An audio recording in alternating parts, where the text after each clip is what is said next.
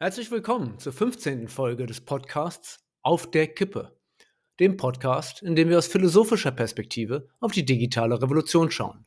Mein Name ist Jatma Heine und ich freue mich, dass Sie dabei sind. Ich möchte heute weitermachen mit dem Thema Social Media. Das letzte Mal bin ich ja der Frage nachgegangen, was Facebook eigentlich für ein Konzern ist und, und was es eigentlich verkauft. Und heute möchte ich noch etwas tiefer und grundsätzlicher in dieses Thema hineinschauen. Ich möchte der Frage nachgehen, was eigentlich ein Medium ist und mich von dort vorarbeiten zu einem noch tieferen Verständnis, wie Social Media uns als individuelle Nutzer und unsere Gesellschaft als Ganzes verändert. Und das werde ich in einer Doppelfolge beleuchten. Das heißt, auch die Folge 16 wird äh, ähm, sich noch mit dem Thema beschäftigen und äh, direkt daran anknüpfen. Und damit vielen Dank fürs Zuhören und viel Spaß beim Denken.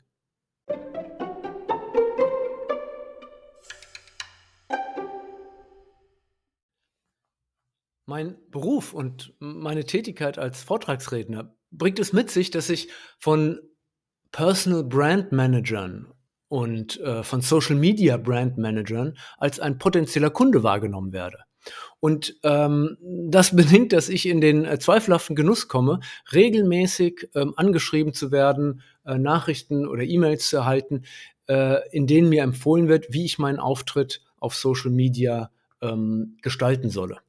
Und das passt ja irgendwie ganz gut zu unserem Thema. Und deshalb lese ich Ihnen mal äh, ein, äh, etwas vor, was mir gerade vor paar, vor paar Tagen zugeschickt wurde. Ähm, da bin ich angesprochen worden und da wurde mir empfohlen, ähm, wie oft ich auf den diversen sozialen Netzwerken einen Beitrag einstellen, posten solle, um mich dort adäquat zu positionieren. Und die Empfehlung lautet, dass ich auf Instagram zwischen drei bis sieben Mal pro Woche etwas posten solle, auf Facebook zweimal täglich, auf Twitter soll ich fünf Tweets pro Tag posten und auf LinkedIn ebenfalls fünfmal täglich. Nun, falls Sie sich gefragt haben, ähm, ob Sie eigentlich genügend äh, ähm, äh, Botschaften auf Social Media einstellen, ob Sie dort aktiv genug sind, jetzt haben Sie eine äh, Guideline sozusagen dafür bekommen. Das Digitalzeitalter hat eine neue Form der Kommunikation und eine neue Form der Medien hervorgebracht. Die sozialen Medien. Soziale Medien sind ein wesentlicher Baustein des Lebens geworden. Über drei Milliarden Menschen nutzen allein die sozialen Medien von Mieter, also Facebook, Instagram und WhatsApp. Und immer wieder kommen neue soziale Medien hinzu und hypen mal länger und, oder, oder kürzer. Snapchat, TikTok oder Clubhouse, falls das noch irgendjemand kennt, das war wahrscheinlich der kürzeste Hype ever. Im beruflichen Kontext nutzen wir LinkedIn, Xing, Yammer, Slack, WebEx, oder was auch immer. Und daneben verfügen auch zahlreiche andere Plattformen Social-Media-Elemente, wie Spotify zum Beispiel oder YouTube. Jetzt könnten Sie sagen, okay, what's the news? Ich meine, Medien sind ja an sich nichts Neues. In vordigitaler Zeit haben wir Fernsehen geschaut, Zeitung gelesen oder Radio gehört. Und nun schauen wir eben Netflix, lesen Spiegel online und vernetzen uns auf Facebook oder Instagram. Medien waren schon immer da. Früher analoge und heute eben digitale.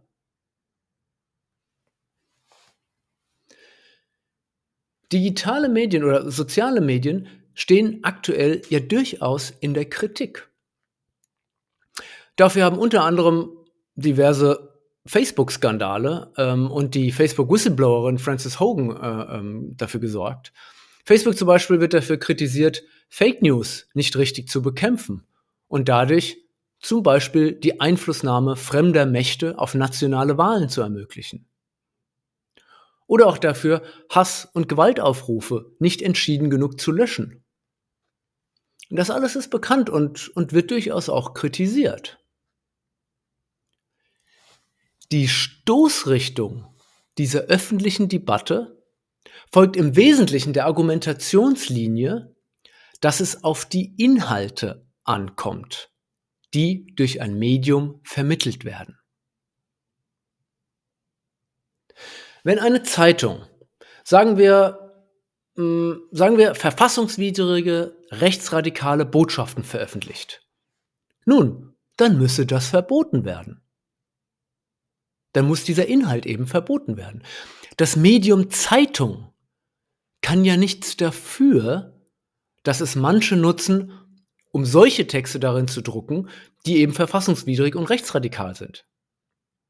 Das Medium Zeitung ist für sich genommen neutral. Worauf es ankomme, ist die Art und Weise, wie man das Medium einsetzt. Ob man es für rechtsradikale Botschaften oder für Propaganda nutzt oder aber für seriöse Nachrichten oder Weiterbildung. Diese Haltung Medien gegenüber gilt ganz allgemein. Wir können sie auch auf andere Medien, wie zum Beispiel Fernsehen oder Kino, übertragen. Im Kino können fantastische filmische Kunstwerke zu sehen sein oder eben der letzte Müll. Das Medium Kino ist dafür nicht verantwortlich. Es ist neutral gewissermaßen. Wir könnten auch sagen, es ist unschuldig daran, wenn es Regisseure oder Programmmacher vermüllen.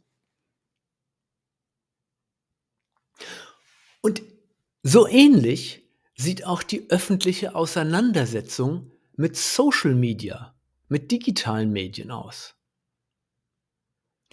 Wenn auf Facebook, Twitter oder Instagram Fake News verbreitet werden, nun, dann müsse Facebook, Instagram oder Twitter eben dafür sorgen, dass diese falschen Informationen entweder getaggt werden, also markiert werden als Fake News, oder ganz von der Plattform genommen werden. Das Medium selbst, so die Annahme dahinter, ist ja neutral. Entscheidend ist die Frage, wie man das Medium nutzt. Entscheidend ist der Inhalt, der über ein Medium verbreitet wird.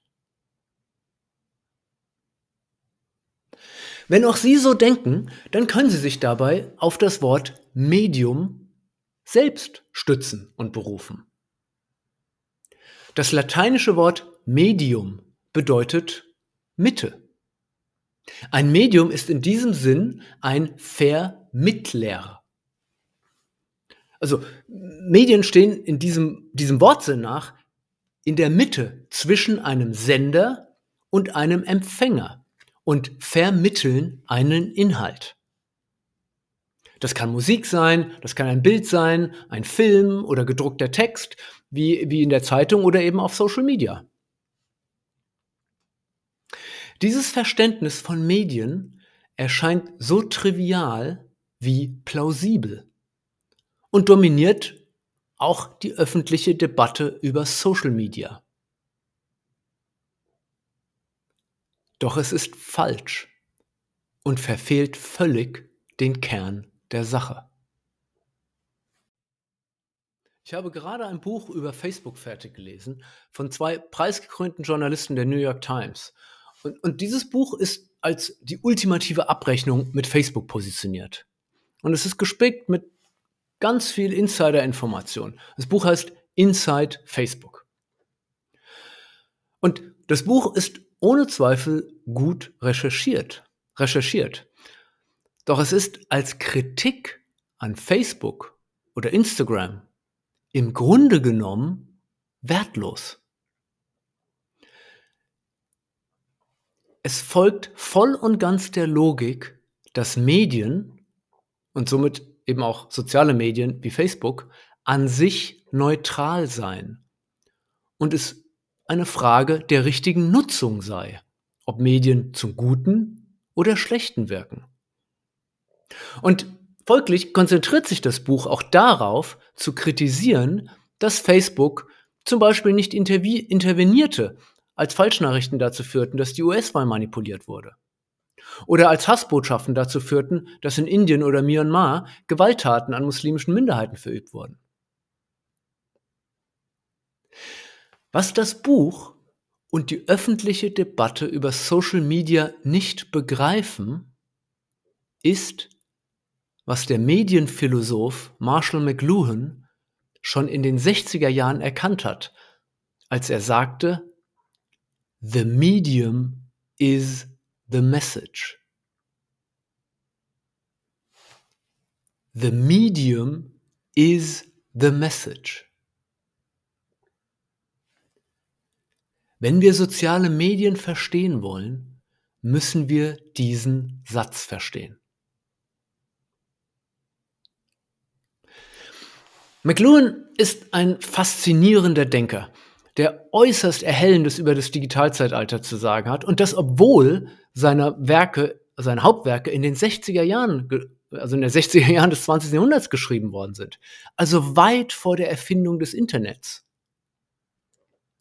Sein Denken war so neu und provokant, dass nicht wenige ihn für eine Art Spinner hielten. Als, ähm, als sein Verleger das Manuskript zu dem Buch Understanding Media, in dem dieser Satz fällt, The Medium is the Message, ähm, als sein Verleger das Manuskript zu diesem Buch gelesen hat, sagte er, dass das Buch eigentlich komplett aus völlig neuen Gedanken bestehe und deshalb seine Leser hoffnungslos überfordern werde. Der Einschätzung des Verlegers nach ähm, könne ein normaler Leser maximal 10% neue Gedanken in einem Buch verkraften. Und so kam es dann auch. McLuhan hat viele Gedanken und Begriffe geprägt, die erst Jahrzehnte später verwendet wurden, um die Welt, in der wir leben, zu deuten. Wenn Sie oder, äh, oder irgendjemand äh, zum Beispiel ähm, im Kontext der Globalisierung davon spricht, dass die Welt ein globales Dorf geworden sei, dann ist auch das ein Zitat von McLuhan. Was meint McLuhan nun, wenn er sagt, The medium is the message?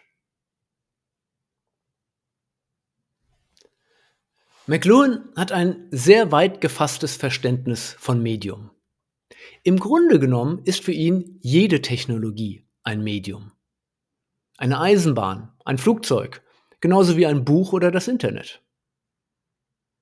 Interessant ist, wie er Medien definiert. Nicht als neutrale Vermittler zwischen Sender und Empfänger, sondern als Zitat, Erweiterung des Menschen als Extension of Man. Ein Medium, eine Technologie verändert, erweitert, transformiert die Art und Weise, wie Menschen miteinander und mit der Welt interagieren. Medien transformieren unseren Weltzugang. Und wir als Nutzer der Medien sind in der Regel blind für diese Transformation. Wir sind geblendet, weil unsere ganze Aufmerksamkeit auf den Inhalten liegt, die durch ein Medium vermittelt werden. Mit anderen Worten, wir sind geblendet von unseren, unserem Glauben, dass die Botschaft eines Mediums, also the message, sagen wir, die Botschaft ähm, ähm, eines, eines, eines Zeitungsartikels oder einer Nachrichtensendung, in dem liegt, was in dem Zeitungsartikel steht. Oder was der Nachrichtensprecher zum Beispiel über den Stand der Corona-Welle in Deutschland berichtet. In der Sprache von McLuhan könnten wir also sagen, dass unsere Auseinandersetzung mit Medien durch den Glauben gekennzeichnet ist, the content is the message.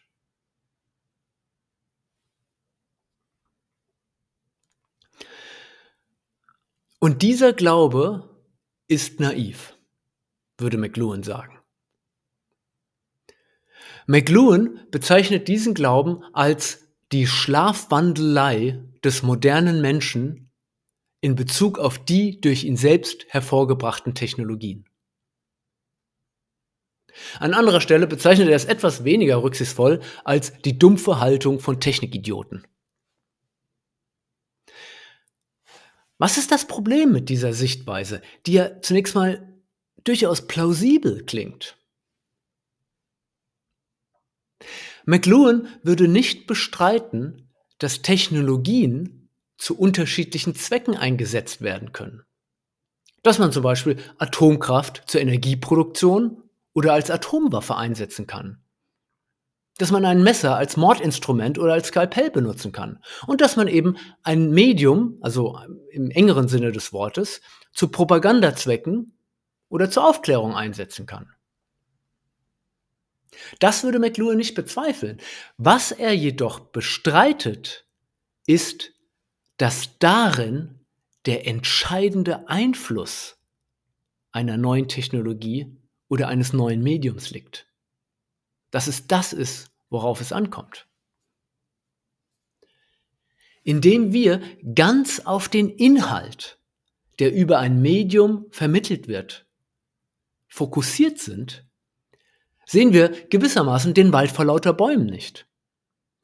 Wir sehen nicht, wie das Medium auf einer viel grundsätzlicheren Ebene die Art und Weise transformiert, wie wir die Welt verstehen, wie wir sie uns zugänglich machen, wie wir mit ihr interagieren und folglich auch, was wir glauben und was wir für richtig halten und was nicht und mit welchem Wertesystem wir der Welt begegnen. The message, also die eigentliche Botschaft, das, worauf es ankommt, die eigentliche Auswirkung eines Mediums, liegt nach McLuhan in der Veränderung, die in den menschlichen Ange Angelegenheiten hervorgerufen wird durch eine neue Medientechnologie. Und genau das bleibt verborgen, wenn man nur auf den Medieninhalt schaut. Die Technologie selbst ist das Thema und nicht die Art und Weise, wie sie genutzt wird. Das meint der Satz, The medium is the message.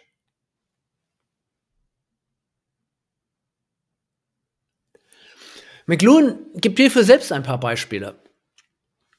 Für ihn sind ja alle Technologien im Prinzip Medien. Eine Eisenbahn, Flugzeug oder ein Auto ist nicht einfach eine Technologie, die Mobilität ermöglicht und Menschen oder Güter von A nach B transportiert. Das wäre gewissermaßen der Inhalt. Also das wäre das, was sozusagen mit dem Zeitungsinhalt äh, äh korrespondiert. Ja? Ähm, natürlich tun sie das. Also, dass äh, die Eisenbahn, Flugzeug, Auto transportieren Menschen oder Güter von A nach B. Aber sie sind viel mehr als das. Sie fungieren wie Linsen, die einen anderen Blick, einen anderen Umgang mit der Welt, ja letztendlich eine andere Welt zur Folge haben. Zum Beispiel haben sie unser Verständnis davon verändert, was wir als nah oder weit entfernt, was wir als schnell oder langsam empfinden. Die Technologie Auto hat sich in unserem Denken über Städte niedergeschlagen. Schauen Sie sich mal einen Stadtplan einer Stadt mit mittelalterlichem Kern und Neustand an. Und Sie können mit Ihren eigenen Augen sehen, wie die Technologie unseren Weltzugang transformiert. Die als Schachbrett angelegte Stadt, die den, die den mittelalterlichen Knäuel aus Gassen umgürtet, ist Ausdruck davon, dass wir durch das Auftreten des Autos begonnen haben, auf eine ganz andere Weise den Raum zu erschließen und den Raum zu denken. Die Technologie Auto schlägt sich nieder im Denken des Architekten oder der Architektin, die nun beginnen, in Parkplätzen pro Wohnung zu denken und zu bauen. Sie hat Einfluss auf Ihre Berufswahl und welche Berufe Ihnen an welchen Orten zugänglich sind, wohin Sie in Urlaub fahren und was Sie vom Leben erwarten. Ein, sagen wir, ein in Frankfurt geborener Mensch des 15. Jahrhunderts hat nicht erwartet, irgendetwas anderes als Frankfurt in seinem Leben zu sehen und wäre nie auf die Idee gekommen, das als provinziell oder kleingeistig zu bezeichnen. Wenn Sie etwas anderes von Ihrem Leben erwarten, dann ist auch das eine Folge der durch die Technologie Auto oder Flugzeug veränderten Weltsicht. In diesem Sinne ist nach McLuhan jede Technologie ein Medium. Sie vermittelt einen anderen Weltzugang.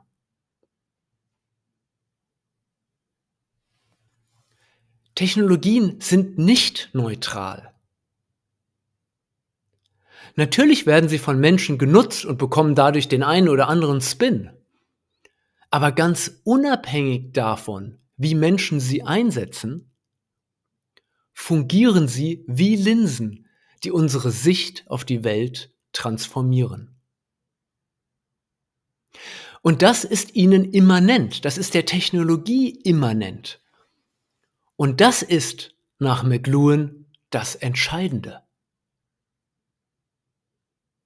In Bezug auf die Frage, wie sehr zum Beispiel der Buchdruck die Welt verändert hat, ist die Frage, ob in dem Buch das kommunistische Manifest oder ein neoliberales Pamphlet abgedruckt wird, eine Bagatelle. The medium is the message. Was können wir von diesem Blick McLuhans auf das Thema Medien lernen, wenn wir damit auf digitale Medien bzw. auf Social Media schauen? Nun, wir müssten zu dem Schluss kommen, dass es in Hinblick auf die Konsequenzen, die das Auftauchen von Social Media für unsere Gesellschaft hat, gar nicht so sehr darauf ankommt, ob jemand einen Hasstweet oder ein Urlaubsfoto postet dass wir uns blenden und vom eigentlichen Thema ablenken lassen, wenn wir immer wieder auf die, in Anführungsstrichen, bösen Inhalte in Form von Fake News oder Hasstweets schauen. Und dass wir folglich das Problem auch gar nicht richtig adressieren, wenn wir fordern, so wie es heute getan wird, dass solche Inhalte markiert oder gelöscht werden sollen. Nicht, dass das eine schlechte Forderung ist. Es ist eine, die das eigentliche Problem gar nicht adressiert. Das ist das Thema. Wer über diese Schiene die sozialen Medien kritisiert, hat das Problem noch gar nicht verstanden. Mehr noch, wer so argumentiert, schließt sich, ohne es zu merken, der Argumentationslinie von Mark Zuckerberg an, der in seiner Verteidigung vor dem US-Senat immer wieder betont, dass die sozialen Netzwerke von Facebook und Co ja an sich eine ganz tolle Sache sein, aber eben leider von Nutzern mit bösen Absichten missbraucht werden. Man müsse also bei diesen Nutzern ansetzen, die böse Inhalte posten. Wenn wir durch McLuhan geschärft im Denken sozusagen, ja, wenn wir durch die Brille von McLuhan auf soziale Medien schauen, dann müssten wir danach fragen, was dieser Technologie immanent ist und wie sie unseren Weltzugang auf einer ganz fundamentalen Ebene transformiert. So fundamental, dass das allem, was wir dort zu sehen oder zu lesen bekommen und was wir selbst dort posten oder liken, noch vorausgeht. Und dazu müssen wir tiefer in die Technologie hineinschauen. Ich habe im letzten Podcast erwähnt, dass Facebook seinen Algorithmus so designt hat, dass er, ein, dass er eine Engagement-Based Ranking-Logik folgt. Was bedeutet das eigentlich? Nun, das Geschäftsmodell von Facebook und Konsorten basiert ja darauf, dass diese ihre Nutzer so gut kennen, dass dadurch Werbung, und das heißt Verhaltensmanipulation in einer völlig neuen Dimension, möglich wird. Und damit das funktioniert, muss Facebook seine Nutzer so intim wie nur irgend möglich kennen. Um aber ein so tiefes Wissen über die Emotionen, Wünsche, Ängste, Präferenzen, Vorlieben, Verhaltensweisen, sexuelle Neigungen, religiöse Neigungen oder politische Ausrichtungen, um all das akkumulieren zu können, sind zwei Dinge erforderlich. Erstens, Facebook, Instagram und so weiter, müssen dafür sorgen, dass seine Nutzer so lange wie nur irgend möglich auf der Plattform bleiben. Und zweitens müssen sie dafür sorgen, dass die Nutzer möglichst viele Informationen, also Daten, auf der Plattform hinterlassen. Und das gelingt am besten mit Engagement-Based Ranking. Der Algorithmus eines sozialen Netzwerks braucht ja irgendein Kriterium, nach dem er auswählt, welche Inhalte die Nutzer in ihrer Timeline angezeigt bekommen.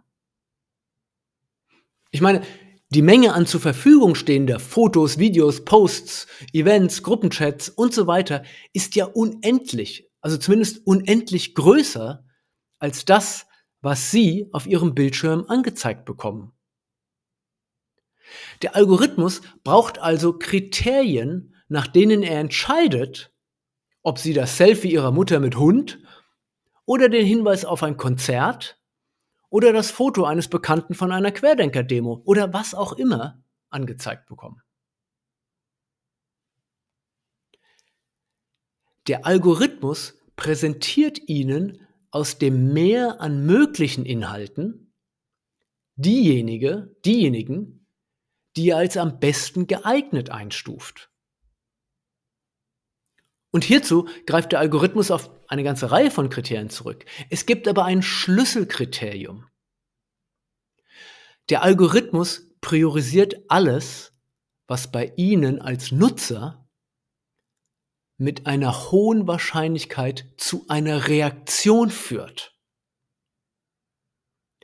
Alles, was dazu führt, dass Sie reagieren, dass Sie einen Like setzen, einen Kommentar schreiben, etwas weiterverteilen, ein eigenes Bild posten und so weiter und so fort. All das landet im Ranking des Algorithmus oben. Das sind die Inhalte, die Sie vor allem zu sehen bekommen. Und der Grund, warum es im Ranking priorisiert wird, ist natürlich, dass Sie umso länger auf der Plattform bleiben, umso aktiver und engagierter sie dort sind.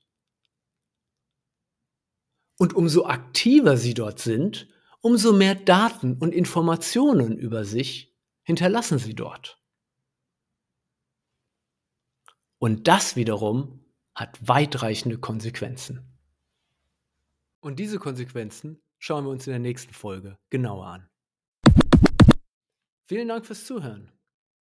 Die nächste Folge dieser Doppelfolge ist auch schon draußen. Wenn Sie also direkt weitermachen wollen, können Sie das äh, gerne tun.